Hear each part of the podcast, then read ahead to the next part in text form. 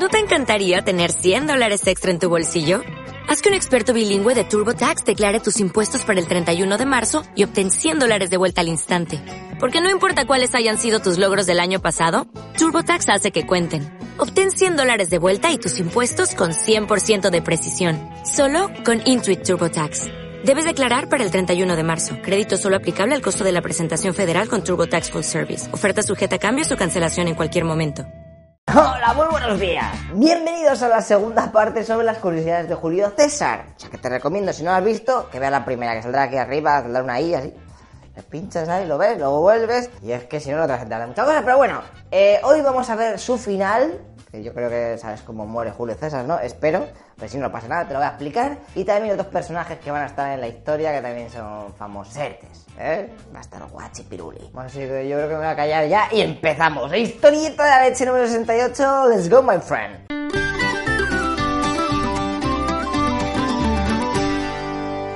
Bueno, nos habíamos quedado con César que había ganado a los galos like boss y se estaba volviendo a base. Pero justamente en el trayecto está ya una guerra civil en Italia y es que no quieren ver a Julio porque tiene demasiado power y le quieren fundir a denuncias. Así que nuestro protagonista habla con su ejército y le dice, oye, mira, que no me quieren porque soy demasiado guay por lo que hemos hecho aquí. ¿Qué hacemos? Y las legiones deciden apoyarle contra sus enemigos, ahora ya que están cerquita de Italia. A los pocos días, César y sus legiones entran en el país y él pronuncia la famosa frase de Alea yacta es, que significa la suerte está echada. Es decir, venga, a ver, lo que pase ya no hay vuelta atrás. ¿Y qué pasó? Pues que las cosas le fueron bastante bien. De hecho, sus enemigos que estaban en Roma, viendo que estaban perdiendo todo, se fueron al sur de Italia y como Julio César se fue tras ellos, dijeron. Tomar por saco. Cogieron un barco y se piraron a Grecia. Así que Julio en ese momento tenía dos opciones. A ver cuál elegirías tú. Una, ir a Grecia a por los jefazos. O dos, ir a Hispania, donde había legiones que no le querían y a ojos se ponían tontas y venían a Italia. ¿Tú cuál eliges? ¿Los jefados o Hispania?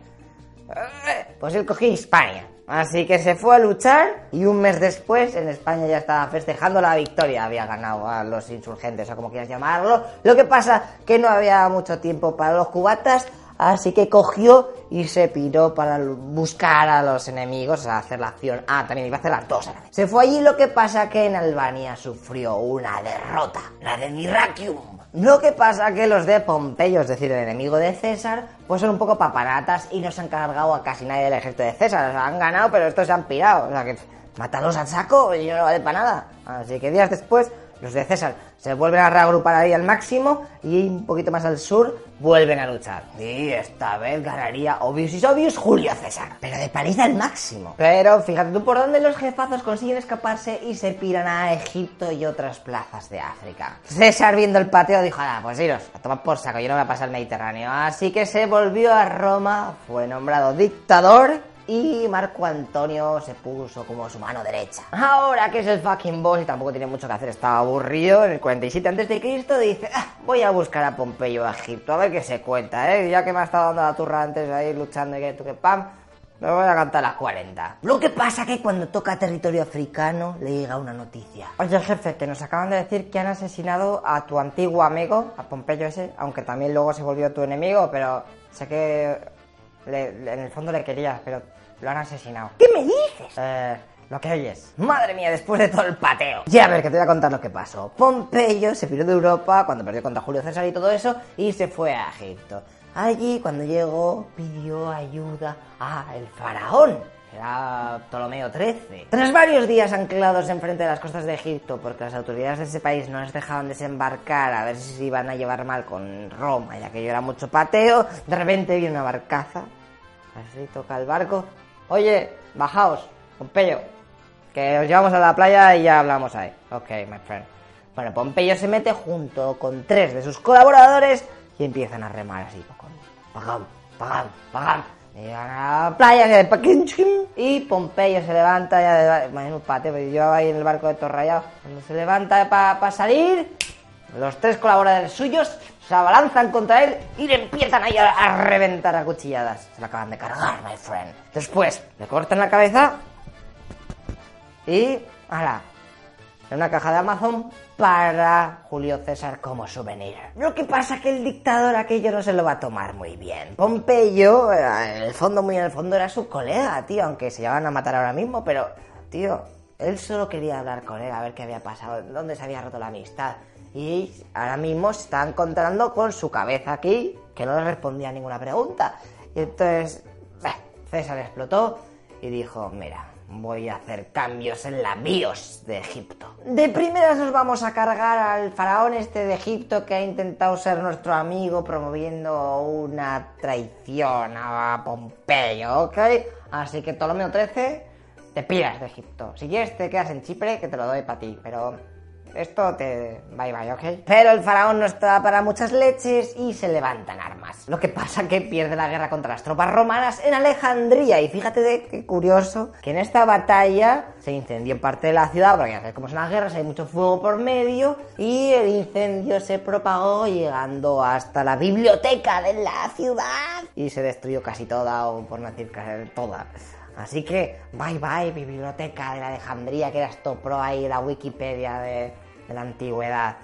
¿has visto que estamos aprendiendo? Si es que Julio César están todos fregados. Ay, como curiosidad, después de esta batalla, el faraón Ptolomeo XIII, pues intentó escapar del campo de batalla porque sabía la que le iba a caer y ¡oh! se murió ahogado en el Nilo. Worst end ever. Me imagino ahí que me estoy ahogando, cabrones, ayudarme. Es que nadie de aquí sabe nadar. Eh, la educación Ahora que, ahora que el ministro de Educación, ¿qué pasa? Era malísimo, pues Así que ahora que no había faraón, Julio César dijo, mira, pues a su hermana, oye, ¿cómo te llamas? Llamo Cleopatra. Bueno, pues Cleopatra, que no me más por favor. Ponte tú en el trono, ¿ok? Y ya de paso, bésame. De hecho, fueron amantes los dos y se dice que no está confirmado, confirmado. De hecho, Julio César siempre lo negó que tuvieron un hijo. Julio César y Cleopatra. Love is in the air, my friend. De todas maneras, espero que en un futuro, si el canal sigue vivo, que I don't know, my friend, pues pueda hacer un vídeo sobre la historia de Cleopatra porque es unas risas. O sea, una... Bueno, ya hablamos una vez sobre cómo murió Marco Antonio y lo de las... Eh, ¿Cómo se llamaba la serpiente? Bueno, las serpientes, cómo se suicidaban en aquella época. Bueno, no os voy a hacer spoiler, ya si eso otro día os lo cuento. César con su victoria en Egipto y ahora que tenía a su lover como faraona de allí, pues estaba motivado al máximo. Está en Super Saiyan y se piró a Turquía para luchar contra un tío que, que se llama Matar. Y ahí es cuando pronunció su famosa frase de Pini Bidi Bici, o Bici, o como quieras llamarlo. Es que en Burgos tenemos una coña porque hay un eslogan súper. Bueno, igual. ¿Qué significa vine, vi y vencí? El tío era un poeta, ¿no sabes? Luego se volvió a Roma, pero allí recibió una nota de voz del WhatsApp que le dice: Ay, madre mía, es que se ha borrado. eh, Esta nota de voz es un rollo. Bueno, te lo vuelvo a repetir. Que ahora que han matado a Pompeyo y esa gente, hemos visto a dos de tus enemigos, esos que se escaparon en el norte de África. Que si quieres ir a matarlos. Eh, bueno, nosotros estamos aquí vigilándoles, ¿vale? Tú me dices: Hasta luego. I love you, César, César. A nuestro protagonista le faltó tiempo. Cogió a sus tropas, se fue allí y ganó a sus haters en una batalla muy épica. Y a los dos tíos que había ido a buscar, eh, los jefazos, pues van a tener un final, ya verás, te voy a contar. Cantón el joven, viendo que había perdido la batalla y que no le molaba nada la idea de ver a Julio César así partiéndole la cara, ¡ah, que has perdido en tu puta cara! ¡Ah! Bueno, pues va, coge su espada, la pone así en el suelo y se lanza contra ella. ¡Pua! Lo que pasa es que falla y se queda en el suradito reventado. Ay, qué dolor, por favor. Ahí. Entonces, en esas pasa uno de sus esclavos. Y dice, madre mía, ¿qué te ha pasado, Cantón? Madre mía, te has caído contra la espada, no pasa nada. Sanitario, sanitario, por favor, ayuda. Viene un médico, le venda al máximo la tripa, le cura así un poco. Y dice, bueno, pues ya está, ¿eh? Tú reposo. Y... Ay, me pira, me dejo. Y se pira. Entonces, Cantón espera que está solo. ¿eh? Madre mía, no hay nadie más. Se quita la venda, y ¡chachán! Se saca los intestinos de la tripa y se muere. Y tío, yo creo que no duele nada eso. Así, mira, te mira los intestinos, madre mía, que largos son los intestinos, madre. Increíble. Así puedo estar meses. Eso sí que es determinación. En plan, no quiero ver a Julio César ni de coña, yo me saco los intestinos si hace falta. Viendo que ha perdido también, porque está con el otro, pues coge sus tropas, las mete en una flota y se intenta marchar hasta Hispania. Lo que pasa que viene una tormenta así al máximo y le llevan otra vez sus naves a África, donde luchan contra eh, la armada de, de, Julio César. Y entonces ahí el tontaco este pierde y decide, joder, macho. El otro se ha quitado el intestino, a ver qué hago yo. Pues ya está. Me apuñala así al máximo y me tiro contra el mar. Entonces, claro, pues entre que estás todo reventado y está saliendo así sangre al máximo y que no tienes ganas ni de nadar, pues se murió ahí. Madre pero es que suicidios más extraños, ¿no? Por favor, es que me imagino al tío eh, a, su colega. ¿Pero qué estás haciendo? Deja de apuñalarte que te vas a matar. Pero no te tires al agua. Ay, eh, pues nada. ¿Y quién es el jefe ahora? Yo. Pero tú tampoco te tires.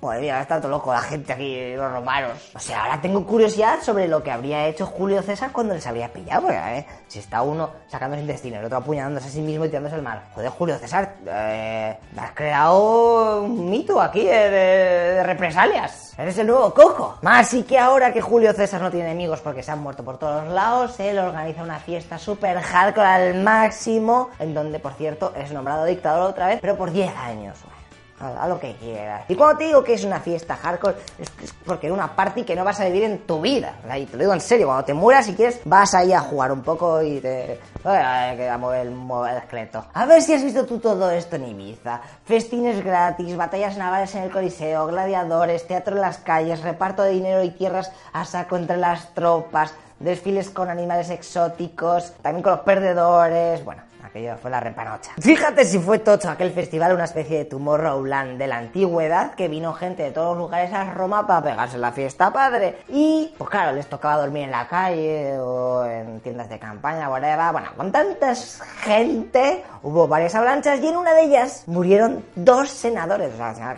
en plan muy hardcore, ¿sabes? Que muere esa peña. Encima una avalancha, todo triste. Pues imagínate, o sea, es que ya, yo cuando me muera voy a ir a esa fiesta. Ya, si eso me, buscáis. No iré con este gorro porque todavía no existía, pero ya me veréis ahí partiendo la pana. Ahora es cuando tocaría hablar un poco sobre el gobierno de Julio César, pero ya sabéis que en este canal esas cosas no nos van porque es un rollazo. Pero decirte que la población se volvió súper fan de Julio César y le llamaban Rex por la calle, que significa rey. O sea, que cuando escuches Rex, un perro diferente, no es un perro diferente, es un rey súper lo que pasa que a Julio César el término Rex, rey, este, lo que sea, pues no le molaba nada. Y fíjate que un día en un evento, ahí con todo el pueblo mirando, pues Marco Antonio con un sacerdote quiso hacer la gracia. Cogió una, bueno, estaba llamando a la gente, Rex, Rex, Julio César, Rex, Rex, y entonces cogió Marco Antonio una corona de laurel y se la puso a Julio César así en plan por la espalda.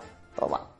Bueno, no sabes el rebote que se pilló Julio César, en plan, que no quiero la corona, dejarme en paz, que yo no soy rey. Marco Antonio cogió y dijo, pero rey, que te calles. Entonces en esa Julio César que estaba hasta el pito, cogió la mm, corona y la tiró al suelo. Y toda la peña, ¿qué haces? ¿Qué haces, loco? Que te estamos...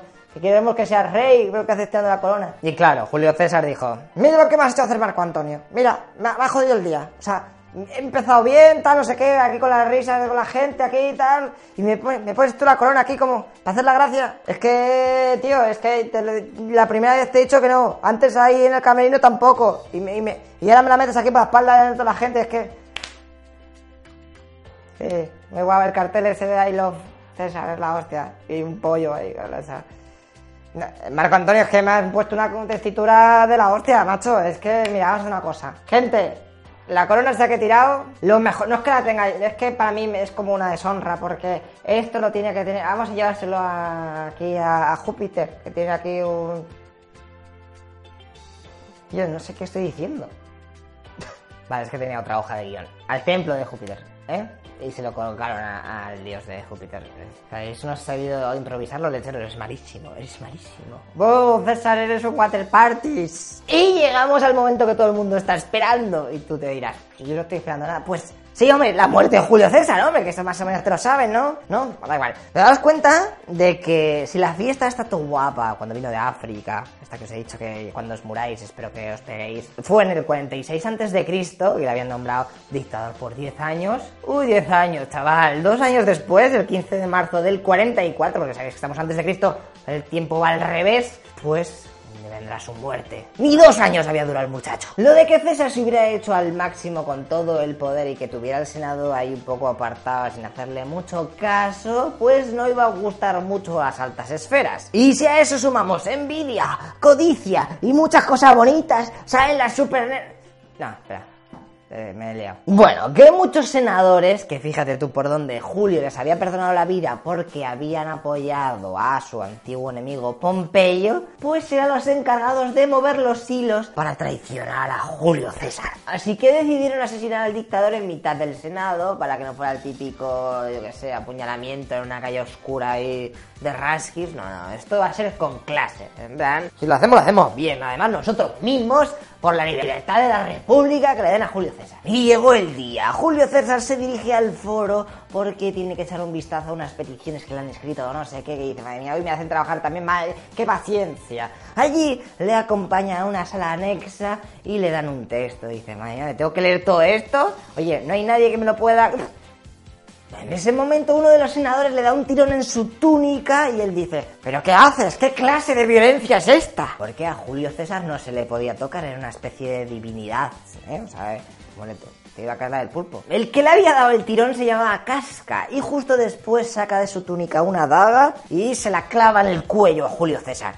Julio Nesa se revuelve y le clava el punzón de escritura que tenía a Casca en el brazo mientras que le dice ¿Qué haces, Casca, villano? Porque no se podían tener armas en las reuniones del Senado, estaba prohibido. El atacante viendo que la estaba liando un poco y que Julio César todavía estaba vivo dice ¡Ah, socorro, hermanos! Y justo en ese momento un grupo de senadores se abalanzan sobre César y le empiezan a dar una paliza de cuchilladas. César, fíjate que estuvo a punto de escapar porque sabía que tenía a su guardia personal afuera y a la mínima que hacía así, vamos, se iban a cargar a toda esa gente. Pero con tanta sangre que tenía, pues no le dejaba ver en sus ojos y se tropezó.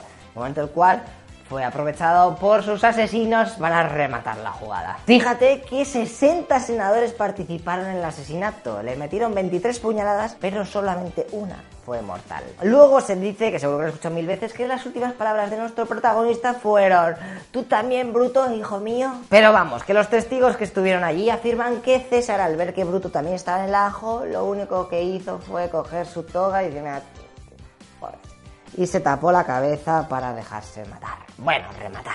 Ay, Julio César, con lo que hemos aprendido en estos dos vídeos, todo lo pro que has sido y has tenido una muerte super low cost, aunque bueno, nos vamos a acordar siempre de ella. Decirte que sus conspiradores eh, están diciendo que ahora que no está Julio César vamos a los fucking boss.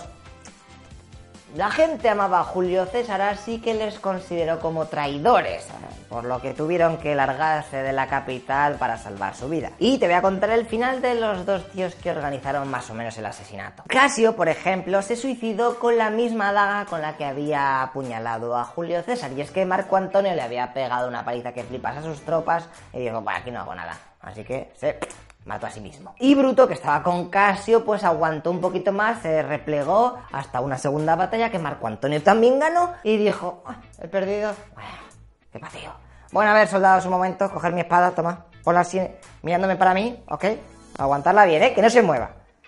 ¡Jerónimo! Ahora, y se lanzó contra su propia espada. Así que, pues otro, otro suicidio. Aquí todo el mundo se suicida, macho. Espero que hayáis aprendido la lección. Nunca traicionéis a César. Para terminar, decirte que el nombre de César ha llegado hasta nuestros días de una forma muy curiosa. Y es que antes de morir, Julio César había puesto en su testamento que adoptaba a Cayo Octavio. Es decir, el que le sucedería. Y claro, este, como para dar las gracias a, a su antiguo jefazo, dijo, mira, me voy a llamar ahora Cayo Julio César Octaviano. Así pongo su nombre en medio, in the middle of the night. Tampoco te creas que todo el mundo le llamaba, oye, Cayo Julio César Octaviano, ¿qué hora es? Muy largo, le llaman Augusto. Bueno, pues la movida esa de colocarlo de César en mitad de su propio nombre fue rulando de generación en generación como muestra de gratitud a Julio César y entonces a partir de ese momento todo el mundo se llama César. Cuando digáis lo de a César, lo que es de César, hay muchos César, aunque uno es el originario, pero claro, todo el mundo al final tendría César en mitad de su nombre. Por lo que más o menos se convirtió en una especie de título. O sea que ahí tenéis la explicación lo que Pixas. Y el término iría evolucionando hasta llegar a Kaiser para referirnos al emperador alemán o Azar para el rey de Rusia. Los dos términos vienen de Julio César. Se escribe Caesar en latín, bueno, y en inglés también. Y más o menos son estas las curiosidades que os quería contar. Hay mil movidas más de Julio César, o sea, su vida da para por ejemplo, lo que pasó en Egipto con Cleopatra, un poquito más explicado a fondo, pero es que no me da tiempo, macho. Hemos hecho dos vídeos bastante largos y tampoco os quiero aburrir. Así que os cogéis un libro, veis un documental, una peli, yo qué sé, whatever. Eh, por mi parte nada más, así que vamos a ver de qué vamos a ver la, la próxima semana, que ya te digo yo que te va a gustar el vídeo, ¿eh? Porque muy poca gente lo conoce. Y es que ya en varios vídeos hemos hablado sobre Gibraltar, porque es inglés, hay donde viene el término chachi,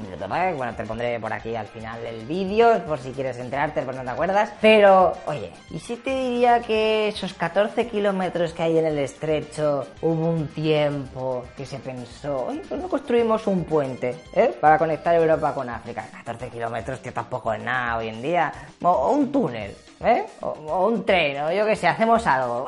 O una presa, que tú sabes la energía de esa hidráulica que tiene que crear, un mar y un océano ahí que tú quepas.